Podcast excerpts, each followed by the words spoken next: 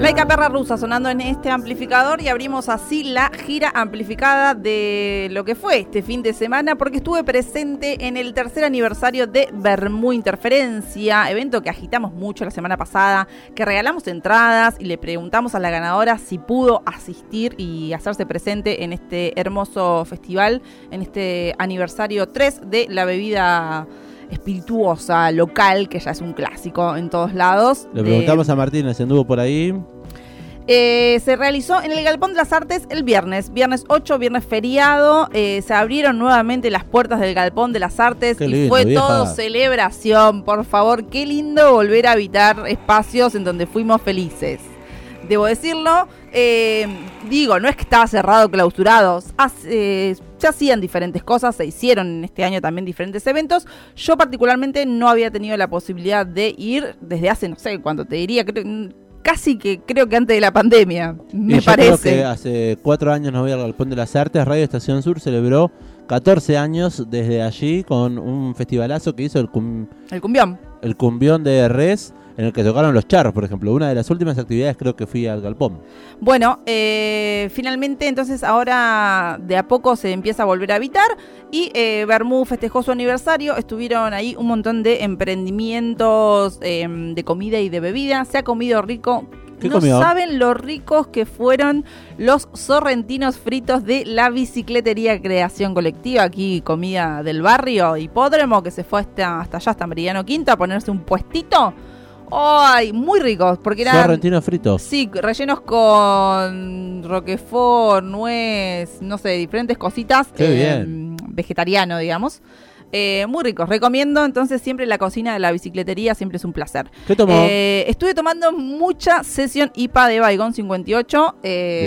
la verdad, muy bien. Porque es importante la cerveza, un dato para tener en cuenta, es cómo te levantas al otro día. Sí. Eh, si es una, si, una, buena cerveza, uno se levanta medianamente bien. Mm. Si es una mala cerveza, uno se levanta como hecho bosta. Claro, pega mal. pega mal, hay que saber, eh, hay que tener paladar para la cerveza artesanal y cuanto mejor cocinada esté, mucho mejor. Claro, menos contraindicaciones le puede traer a uno. Bueno, eh, también había birra de Rauber, pero no estaba la bandida. Y me enojé. ¿Cuál estaba? ¿La Sauer? Eh, no me acuerdo cuál era. Había una, eh, pero yo dije, ¿la bandida? No, bandida por ahora, no. Quizás llegó en algún momento y yo no me enteré, puede ser. Bueno, eh, vamos a preguntarle a los amigos de Rauber. Mucha comida, bebida rica y también mucha música en vivo. La verdad, estuvo zarpado. Se cumplió el horario que veníamos comentando. A las nueve y cuarto más o menos se subió al escenario ese rico, nuestro amigo Fede, para eh, abrir un poco la, música en vivo eh, durante esta noche. Se presentó junto a Dani en Brichetti en guitarra y junto al Vasco Uribarri en ¿cómo se llama? En bandejas y en saxo. Ahí va. Eh, y él cantando, así que estuvo muy bueno, la verdad. Tocó como, no sé, como 45 minutos, la verdad. Y la gente estaba muy copada con esta música urbana, esta propuesta de ese rico. Alta perfo, ¿no? Eh, sí, alta perfo. Pueden escuchar la entrevista que tuvimos en el amplificador con Fede. Eh, está en nuestro canal de YouTube y también está en nuestro perfil en Spotify.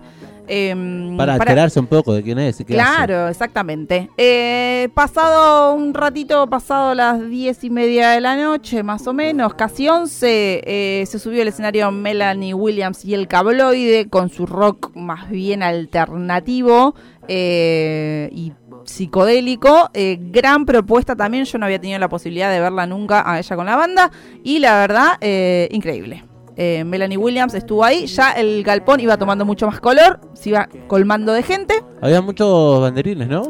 Y la decoración fue hermosa. Eh, había banderines colgados eh, que decían, por ejemplo, bebamos mientras el mundo arde. fueron 30.000. Bermú antifascista. Muy bien. Todo, todo el galpón de las artes decorado Demasiado politizado. Demasiado politizado. Como Laica Perra Rusa. Sí. Que fue la banda que le dio cierre a todo este festival. Tocó alrededor de las 12 de la noche. Eh, gran propuesta en vivo, tocando un poco lo que es su último material eh, Matanza y también obviamente los clásicos de la banda. Eh, estuvo ahí también de invitada cantando nuestra amiga Sofi Culleres. que me de Franca. de Franca y de Tioco y de otras bandas también. hermosa, hermosa voz. Por favor, subió ahí al escenario, la pudimos apreciar en vivo. Y ya para este momento el galpón estaba rebalsado de gente mucha, mucha gente que se acercó, muchos ¿Tomó eh, artistas. Tomé vermú, sí, sí, sí, también tomé vermú, eh, con limoncito. Bien. ¿Habían preparados así bien...? Había diferentes, sí, con nombres y habían... ¿Y se los preparaban ahí los barman? Sí, efectivamente. Adentro estaba la barra del vermú con las diferentes opciones claro. y afuera estaba la barra de cerveza y de comida. Bien. Eh, toda la noche fue musicalizada por DJ Fatch que se quedó tocando hasta las tres y media de la mañana, una cosa así, porque la gente de Sifón Producciones, que fue quien organizó todo este evento, eh, logró que se estirara un poquito más el horario de cierre, ¿no? Del Galpón de las Artes, porque habíamos dicho que se iba a cortar temprano por los vecinos, por la música, sin embargo, se pudo ahí. Qué bien, no pasó la Muni. no, era el último, el último día de... no trabajaron. Déjame en paz. Era feriado. Así que celebrando entre amigues, muchos artistas también y artistas. Estaba ahí, estuve charlando con Mora, con Mora de Mora y los Metegoles, que al otro día tocó el sábado en Pura Vida, eh, charlando un poquito, y me dijo que bueno, que el sábado hicieron la última acá en La Plata, pero que se vienen dos fechazas en Capital, en el patio del Conex con Bestia Bebé, por ejemplo, y una más que bueno, ahora no me acuerdo, pero esa en el Conex con Bestia Bebé, la verdad, eh, les felicitamos a nuestros amigos de Mora y los Metegoles. Eh, bueno, eso, y mucho, muchos amigos, amigas de la movida de la noche de la cultura, reencontrándonos y abrazándonos. Eh, estaba nuestra compañera también, Tani Gianibelli. Sí. También tomando bermucito ahí, disfrutando un poco de la noche. Así que fue una gran, gran eh, fiesta, un gran festejo, con mucho amor, mucho abrazo y mucha resistencia durante el, el, show específicamente de la Ica Perra Rusa, lo que hubo fue una bandera que copó ahí todo el, el Galpón de las Artes, en donde decía somos más, somos más de uno y estamos organizados. Eh, que me pareció muy hermoso, mientras volaban muchos papelitos en el aire que también decían como protege a tus amigos, cuidar al, sí, abrazar al lado. Eh, así que me parece que estos espacios, estas movidas independientes autogestivas son realmente lo que nos va a salvar eh, en, este, en estos tiempos que tenemos que transcurrir y que tenemos que vivir. Eh, y es muy importante también apoyar la independencia y la autogestión en estos momentos. Por eso la cultura, la cultura nos seguirá abrazando y en la ciudad de La Plata rebalsa justamente de todo esto. Le preguntamos a la gente 221-477-4314 si fueron, dónde anduvieron, eh, girando, girando y saludamos a Martina que allí aparece y nos dice que ella fue el viernes con las entradas que se ganó. Vamos, Martina, qué bien. Esperamos que lo hayas pasado bien y que lo hayas disfrutado.